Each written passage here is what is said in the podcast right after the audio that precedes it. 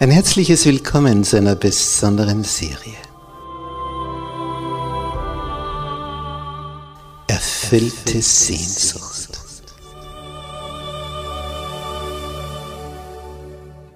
Die Welt der Bibel.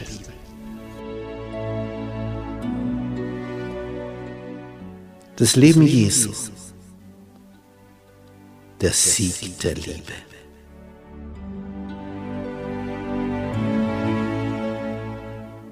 Der Sohn Gottes.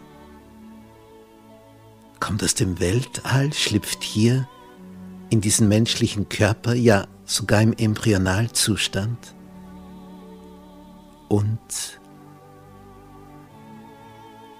zeigt hier dreieinhalb Jahre, was das Wesen des himmlischen Vaters ist.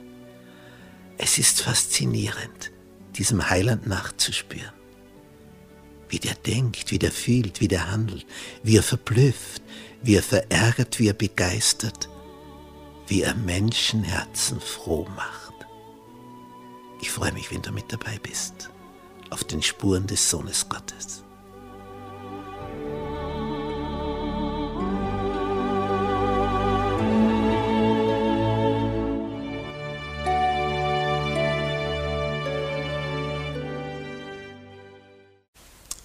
Gnade sei mit euch und Friede von Gott unserem Vater und dem Herrn Jesus Christus. Wir betrachten in Serie das Leben Jesu.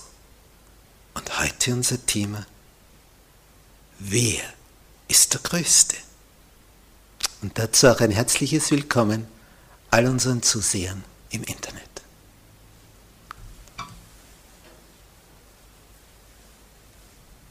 Jesus seinen Jüngern verkündigt, dass er sterben werden würde. Das war ein Schock. Darauf folgte für drei seiner Jünger diese Nachtszene, wo Jesus im Lichtglanz erschien, auf dem Berg der Verklärung. Petrus, Jakobus und Johannes erlebten jetzt diesen Gegensatz. Er wird sterben, der, der das Lichtkleid hat. Dann kamen sie vom Berg herunter, erlebten, wie der Vater dieses besessenen Jungen verzweifelt war, weil die neun zurückgebliebenen Jünger nicht in der Lage gewesen waren, diesen Dämon auszutreiben. Und wir haben erfahren, warum das nicht ging. Weil sie nämlich eifersüchtig gewesen waren auf die anderen drei, die mit Jesus auf den Berg hinaufgehen hatten dürfen. Da gibt es ja aus früheren Zeiten so nette Geschichten von Kindern, die eifersüchtig sind, wenn so Familien waren, wo zehn Kinder waren. Wen hat jetzt Papa am liebsten? Wen hat Mama am liebsten? Und da war der Vater auf einer Geschäftsreise in einer Familie und dann kam er nach Hause. Und die Kinder haben sich untereinander Folgendes ausgemacht. Wir beobachten das jetzt. Wenn der Papa bei der Tür hereinkommt, wer kriegt von ihm als erstes einen Kuss? Und dann ist klar, diese Person hat er am liebsten. Und die Kinder haben sich herausgeputzt.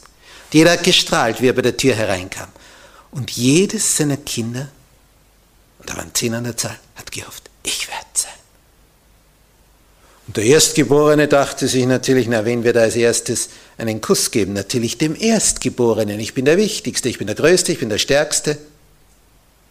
Und dann kam der Papa bei der Tür herein. Und alle haben gewartet. Was jetzt? Wen nimmt er jetzt heraus? Im Hintergrund stand noch jemand. Auf die Person ging der Papa zu und sie bekam als erstes den Kuss seine Frau. Da haben die Kinder geschaut. Die Frau bekam den ersten Kuss.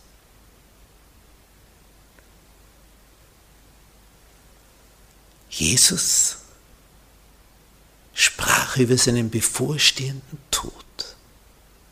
Ja, er sprach sogar darüber jetzt zum zweiten Mal. Und er erläuterte, es wird mich einer, und das war jetzt die ernste Hinzufügung, die ernste Mahnung dazu, es wird mich einer verraten.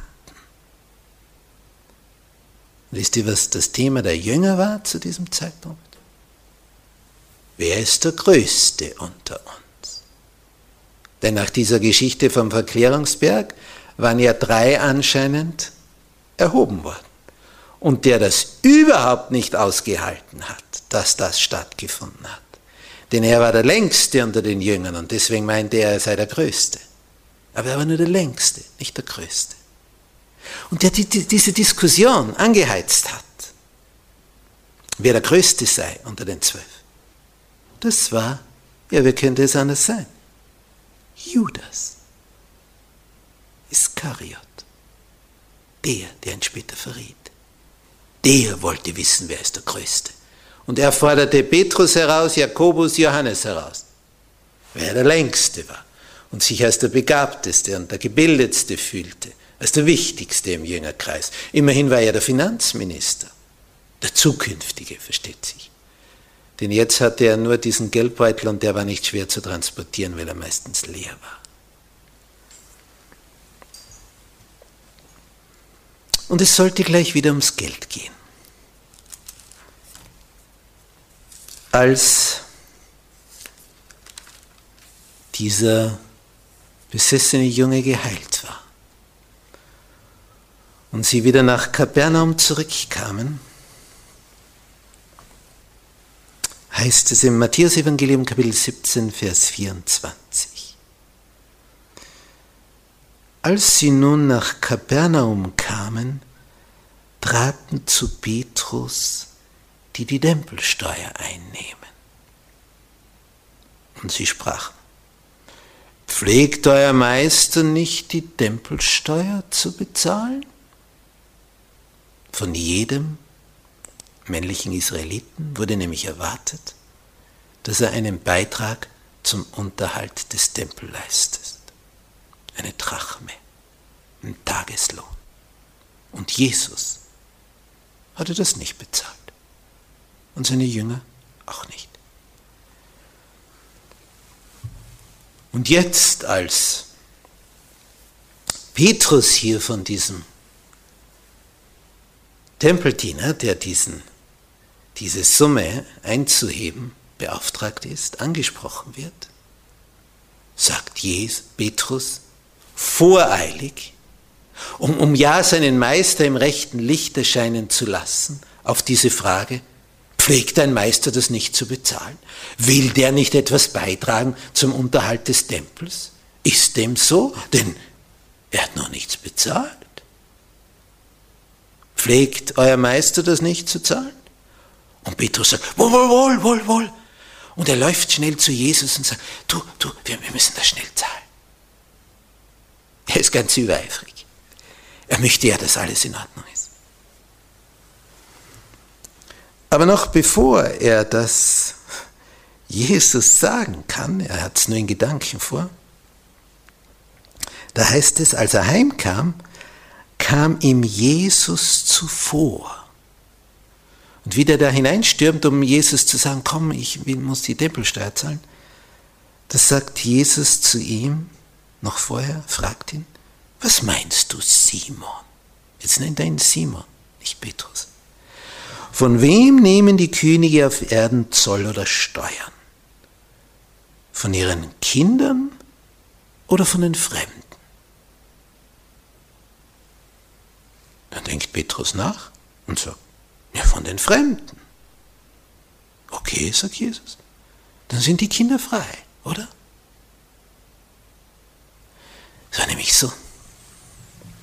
Jeder hatte das zu bezahlen. Ausgenommen ein Prophet.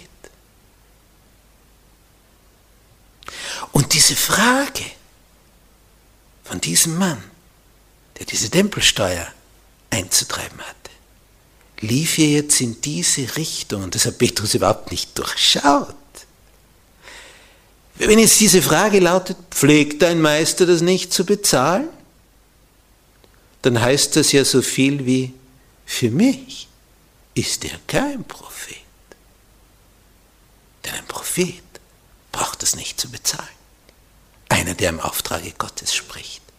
Denn der ist direkt von Gott dafür eingesetzt. Jetzt kann man natürlich diskutieren und sagen, doch, ich bin ein Prophet. Ja, Jesus war mehr, er war der Sohn Gottes. Und wenn er der Sohn Gottes ist, wie hat er zu Simon gesagt? Die Kinder sind dann frei, nach der Antwort des Petrus. Nur die Fremden müssen zahlen. Jetzt hat sich Jesus nicht auf diese Diskussion eingelassen, sondern jetzt zeigt er durch eine spezielle Handlung, an wen diese Frage gestellt worden ist, damit der sich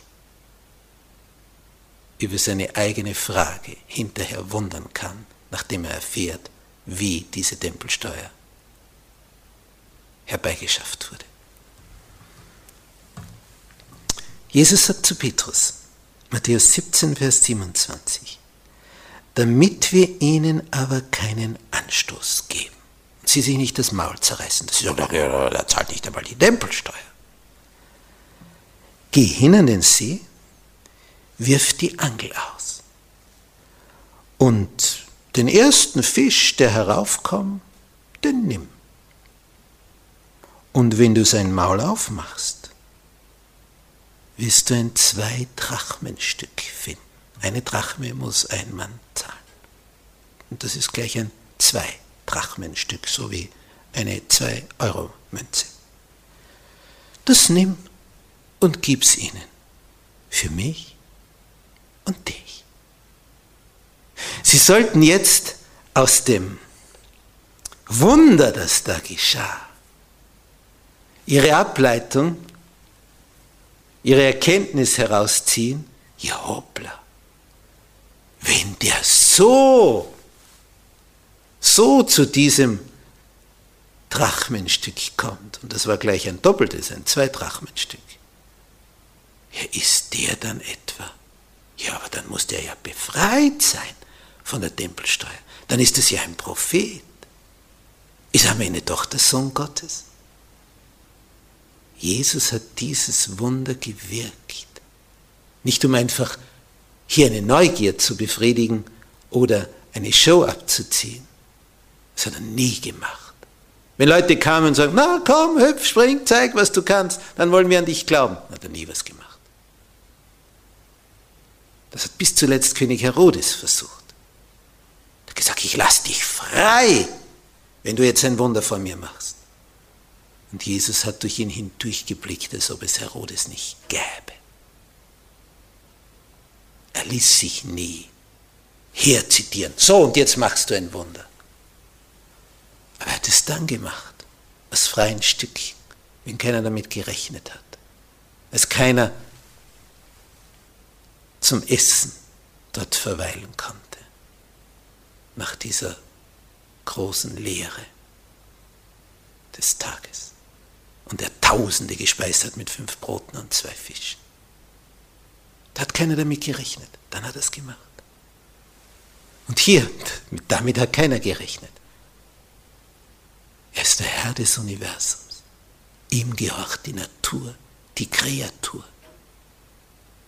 Er lässt den Fisch, das auf dem Boden des Sees, aufschnappen. Und genau der Fisch beißt bei der Angler an der Stelle. Er steuert die Natur, so wie er den Fischzug gesteuert hat, dass ein ganzer Fischschwarm genau in das Netz des Petrus und Andreas hineingeschwommen ist, sodass sie mehrere Boote brauchten, um die Fülle aufzuladen. Und diese Boote sanken fast. Er ist der Herr. Das sind Geschichten. Welches Buch auf der Welt beschreibt ähnliches. Das ist die Wahrheit. Der Höchste hat uns besucht. Und Tag für Tag hat er gezeigt durch sein Leben, dass er der Höchste ist und ein unwahrscheinliches Interesse hat, dass dein Leben gelingt. Aber dazu braucht es Veränderungen in deinem Leben. Und dein Ego, das wehrt sich verbissen dagegen. Aber genau diese Veränderungen, die sind der Qualitätssprung in deinem Leben. Denn du stehst dort, wo du stehst, nach deinen Gewohnheiten. Und wenn da neue entstehen, bessere Gewohnheiten, dann wird deine Lebensqualität eine neue werden. Wenn du das willst, dann höre weiter zu.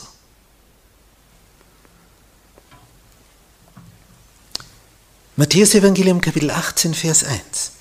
Zu derselben Stunde traten die Jünger zu Jesus und fragten, wer ist der Größte im Himmelreich? Sie haben die Frage ein bisschen abgewandelt. Zuerst war ja die Diskussion, wer ist der Größte unter uns zwölf? Und jetzt, wer ist der Größte im Himmelreich?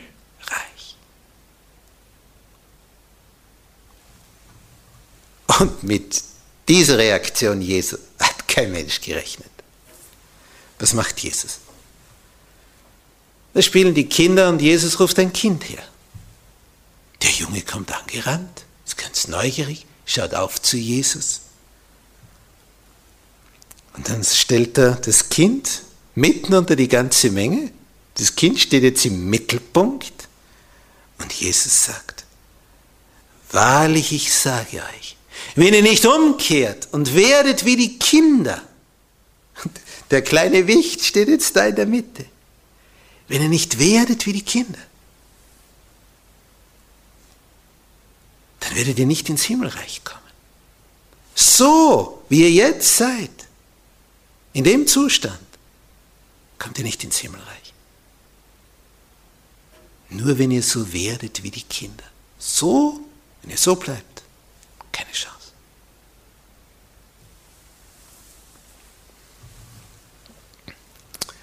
Ich habe das einmal gehört, dass ein Prediger des Evangeliums ein Kind zu sich aufs Podium geholt hat.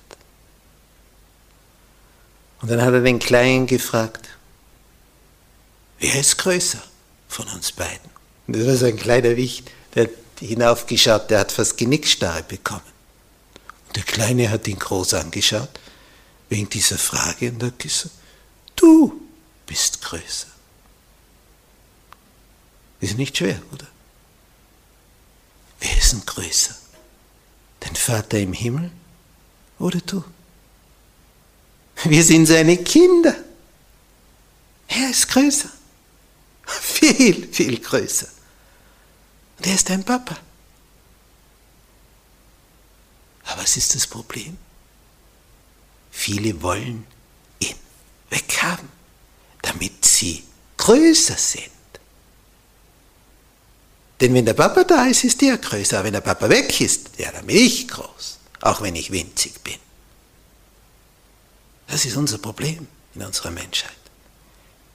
Wir wollen selber die Größten sein. Wer ist der Größte im Himmelreich? Der wie ein Kind begreift, ich habe einen Papa im Himmel. Und der ist größer als ich.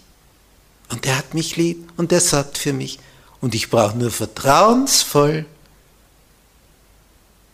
ihm gehorsam sein. Und dann geht es mir gut. Und Jesus sagt hier weiter in Matthäus 18, Vers 4, wer nun sich selbst erniedrigt und wird wie dies Kind, der ist der Größte im Himmelreich. Die fragen, wer ist der Größte im Himmelreich? Und Jesus holt einen kleinen Jungen und sagt, wer es so macht wie der. Dass er weiß, wie klein er ist. Und dass der Papa im Himmel viel größer ist. Der ist der Größte.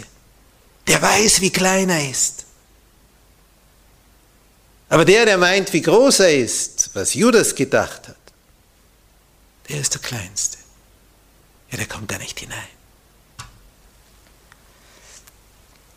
Und dann fügt Jesus in Vers 5 hinzu, wer ein solches Kind aufnimmt in meinem Namen, der nimmt mich auf. Auch etwas Besonderes. Wer ein solches Kind aufnimmt in meinem Namen, der nimmt mich auf. Wie er die Kinder erhöht. Und er fügt hinzu in Vers 6, wer aber einen dieser Kleinen, die an mich glauben, die an mich glauben, zum Abfall verführt, für den wäre es besser, dass ein Mühlstein an seinen Hals gehängt und er ersäuft würde im Meer, wo es am tiefsten ist.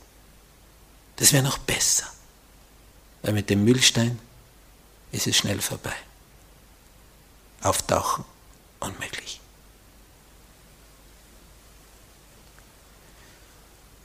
Weder Welt der Verführungen wegen, fährt Jesus fort. Es müssen ja Verführungen kommen. Doch weh dem Menschen, der zum Abfall verführt. Weh dem, der sich an einem Kind vergreift. Weh dem, der Missbrauch an Kindern verübt. Weh dem, der Missbrauch verübt, indem er das kindliche Vertrauen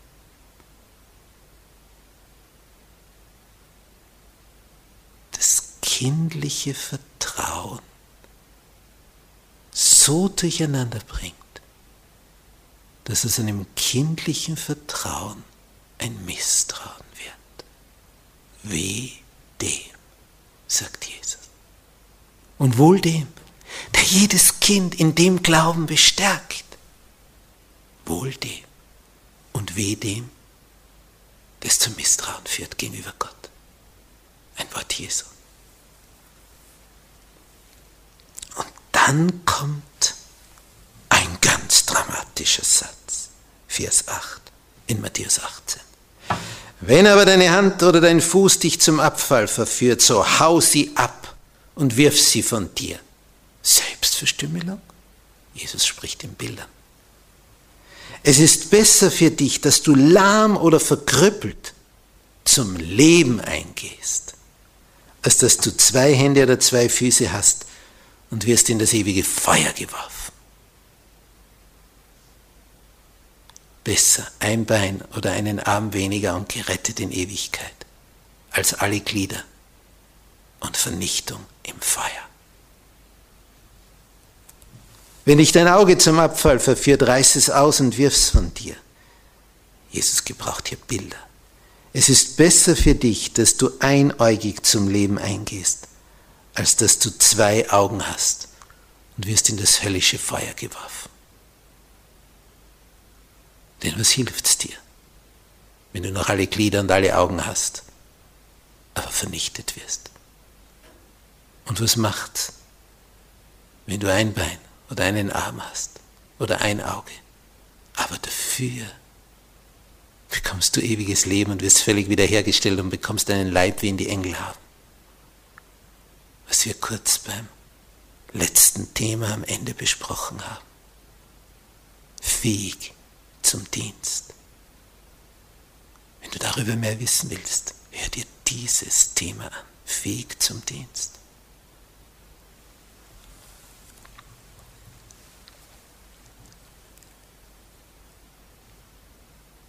Unser Auge. Was hat unser Feind nicht alles schon versucht, um unsere Augen zu fesseln? Was da alles ins Internet hineingestellt wird, um unsere Augen zu fesseln.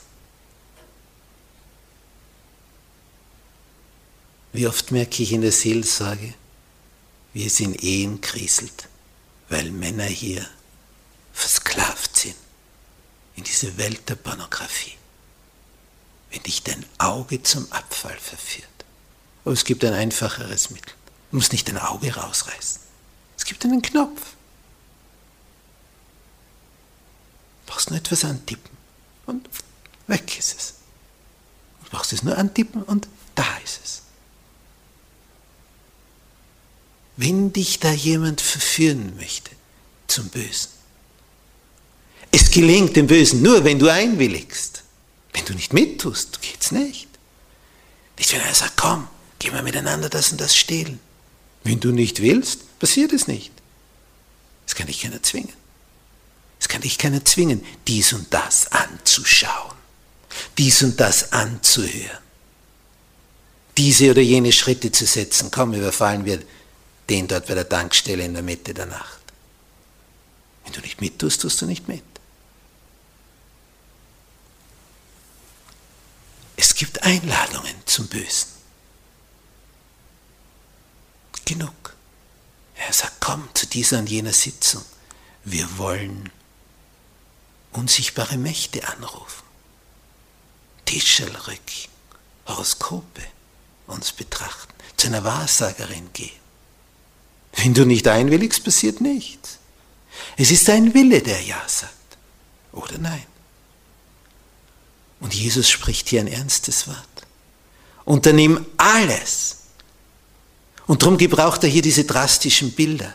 Bis hin zur Selbstverstümmelung. Natürlich meint Jesus nicht wirklich, dass du deine Hand abhacken sollst. Aber wenn es darum geht, nicht verführt zu werden, solltest du keine Kosten und Mühen scheuen. Und heute würde er wahrscheinlich sagen, wenn du nicht in der Lage bist, hier abzudrehen, dann wirfst beim Fenster hinaus. Dann wirf diesen Bildschirm auf den Müll, wenn du so schwach bist, dass du nicht Krieg machen kannst. Trenne dich, schneide es ab. Wenn dich dein Auge zum Abfall verführt, reiß es aus. Wenn du merkst, dass diese Zeitschrift, die du dir immer wieder kaufst, um diese Bilder zu betrachten, dann verbrenn es.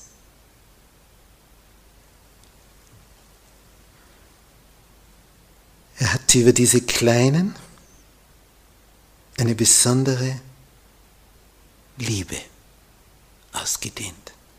In Matthäus 18, Vers 10 sagt Jesus weiter, seht zu, dass ihr nicht einen von diesen Kleinen verachtet. Denn man sagt ja, ja, sind doch so klein. Und was kann das? Was kann der kleine Wicht? Was kann der heben? Wie schnell kann der rennen? Seht zu, dass ihr nicht einen von diesen Kleinen verachtet. Und dann kommt so ein schöner Satz, denn ich sage euch, ihre Engel im Himmel, die haben einen Engel an ihrer Seite. Übrigens die Großen auch, nicht nur die Kleinen. Jeder kann einen Engel an seiner Seite haben. Du hast immer einen an deiner Seite. Die Frage ist nur, ob es ein guter ist oder ein böser. Aber ein Engel ist immer bei dir. Von welcher Sorte ist der Engel, der bei dir ist? Das ist deine Entscheidung. Du Jesus vertraust, ihm gehorchst, dann wird der gute Engel bei dir sein. Machst du das Gegenteil, ist der andere da der dich dorthin führt, wo du am Ende nicht hin willst. Und jetzt sagt er über diese Kleinen, ihre Engel im Himmel sehen alle Zeit meine, das Angesicht meines Vaters im Himmel. Die Engel, die an unserer Seite stehen, die Guten, die haben Zugang zum intergalaktischen Thronsaal zum Höchsten des Universums. Die wissen, wie Gott ausschaut. Und die, die dort Zugang haben, die sind unsere Beschützer. Aber der Engel geht nicht dorthin mit, wo die bösen Engel nur schon drauf warten. Wenn du extra in diese Bar gehst, wenn du extra diesem und jenem Getränk dann dort frönst, das die Sinne lähmt und betäubt. Da kann dein Enkel nicht mehr mit. Will auch nicht mehr mit.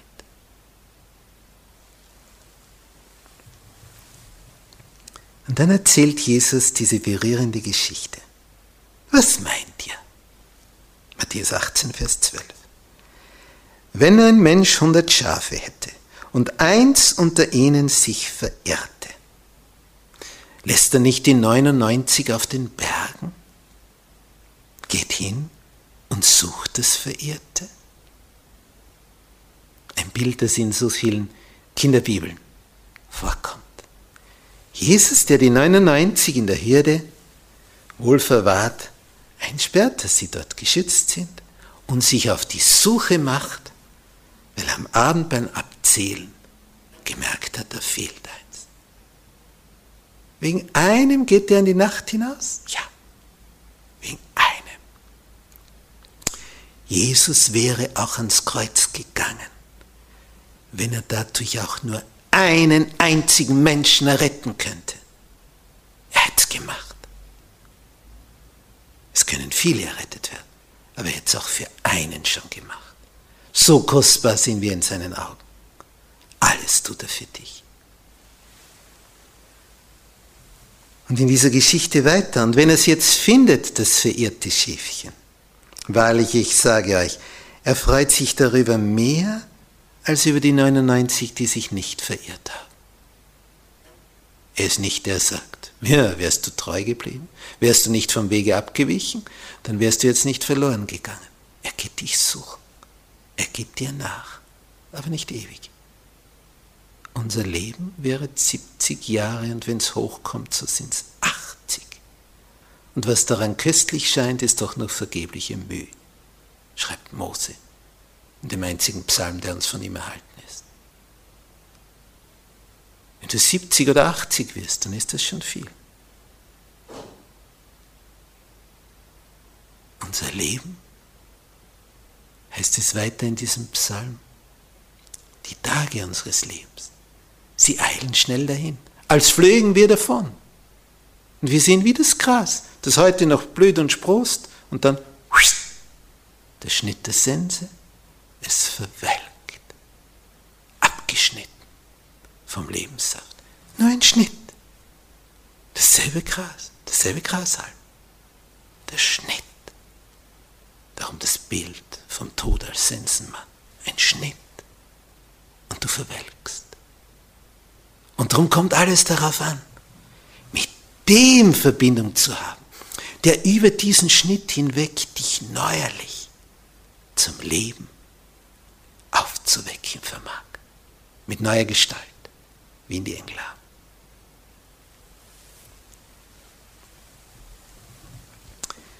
Es ist nicht der Wille bei eurem Vater im Himmel, dass, nur, dass auch nur eines, auch nur eines von diesen Kleinen verloren werde. Nicht eines soll verloren gehen. Der Himmel liebt die Kinder wie die Großen. Auch die Kleinen sind wichtig. Und er liebt sie mehr als Eltern ihre Kleinen lieben. Noch mehr. Dann kommt Jesus auf ein Thema, ganz eigenartig. Er sagt, wenn es jetzt Zwiespalt gibt unter solchen, die Jesus nachfolgen und die krachen gegeneinander, versucht es untereinander zu lösen. Und wenn es nicht geht, dann hole einen zweiten, einen dritten hinzu. Aber zuerst ihr zwei. Und wenn es auch die Neutralen, die dazukommen, nicht schaffen, die zwei wieder zueinander zu bringen, dann sag's letztlich der Gemeinde, dass sie hier Urteil fällt. Und den, der zur Versöhnung nicht bereit ist, dem klar macht, so geht's nicht. In der Gemeinde gibt es nur Versöhnte. Denn wie wollen wir uns sonst einmal da oben vertragen? Bei ihm im Himmel. Wenn wir nicht einmal hier, in diesen wenigen Jahren, den Frieden miteinander haben, wie sollen wir es dann ewig haben? Vorher müssen die Dinge geklärt sein, nicht danach. Vorher. Und dieses schöne Bild. Wenn du mit jemandem im Streit bist, wie läuft's ab? Dann gehen wir zu unseren Freunden und erzählen, wie bös dieser Mensch ist. Und die reden dann auch mit uns mit, sind unsere Freunde. Darum gehen wir ja zu den Freunden, nicht zu den Feinden. Aber das ist nicht der Weg Jesu. Jesus sagt, das mit der Person, wo du im Clinch liegst. Ich erinnere mich an eine Dame in einem Bibelkreis, in einem Hauskreis. Da kamen wir zu dem Thema. Und dann wurde sie auf einmal ganz anders in ihrem Wesen. Die Gesichtszüge verhärteten sich. Da hatte es in der Familie zwischen Bruder und Schwester etwas gegeben. Und das war nie mehr bereinigt worden. Natürlich war der andere schuld, ist ja immer klar, das sind ja nicht wir, das ist immer der andere.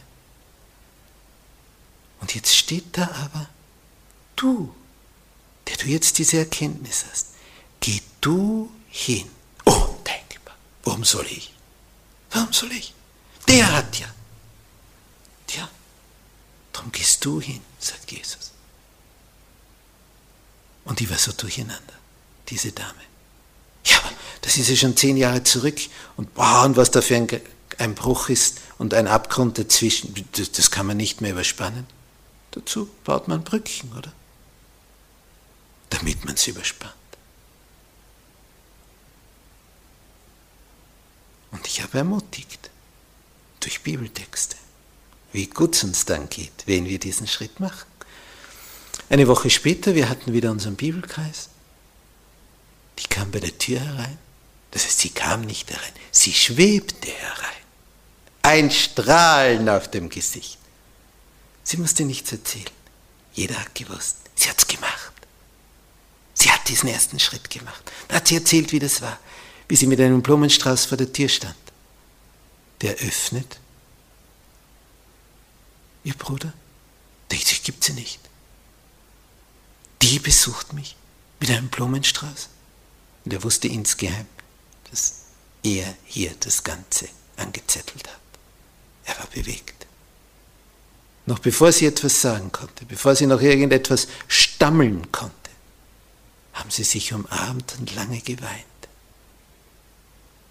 Und dann gab es Vergebung, dann gab es Versöhnung. Und alles hat wieder gepasst. Aber der Böse will das verhindern. Aber Jesus möchte, dass wir uns hier versöhnen. Und es gibt wahrlich leichteres. Aber leicht wird es dann, wenn es geschafft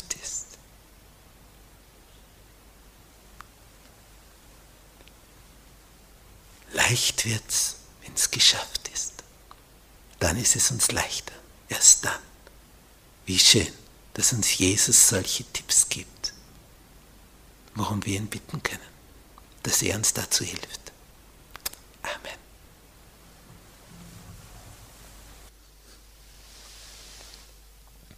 Unser liebevoller Vater, der du im Himmel bist, wer ist der Größte? das bist du. Du bist der Größte. Und je mehr wir das begreifen, desto mehr wirst du uns erhöhen.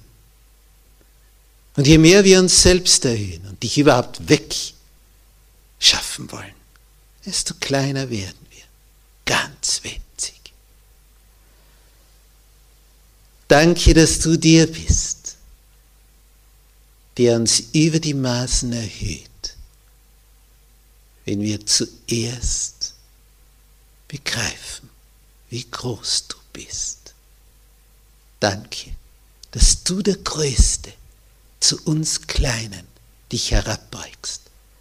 Durch Jesus. Danke, Herr Jesus, dass du dieses Bindeglied geworden bist und du selber klein geworden bist, um uns zu deinem Papa im Himmel zu bringen. Hab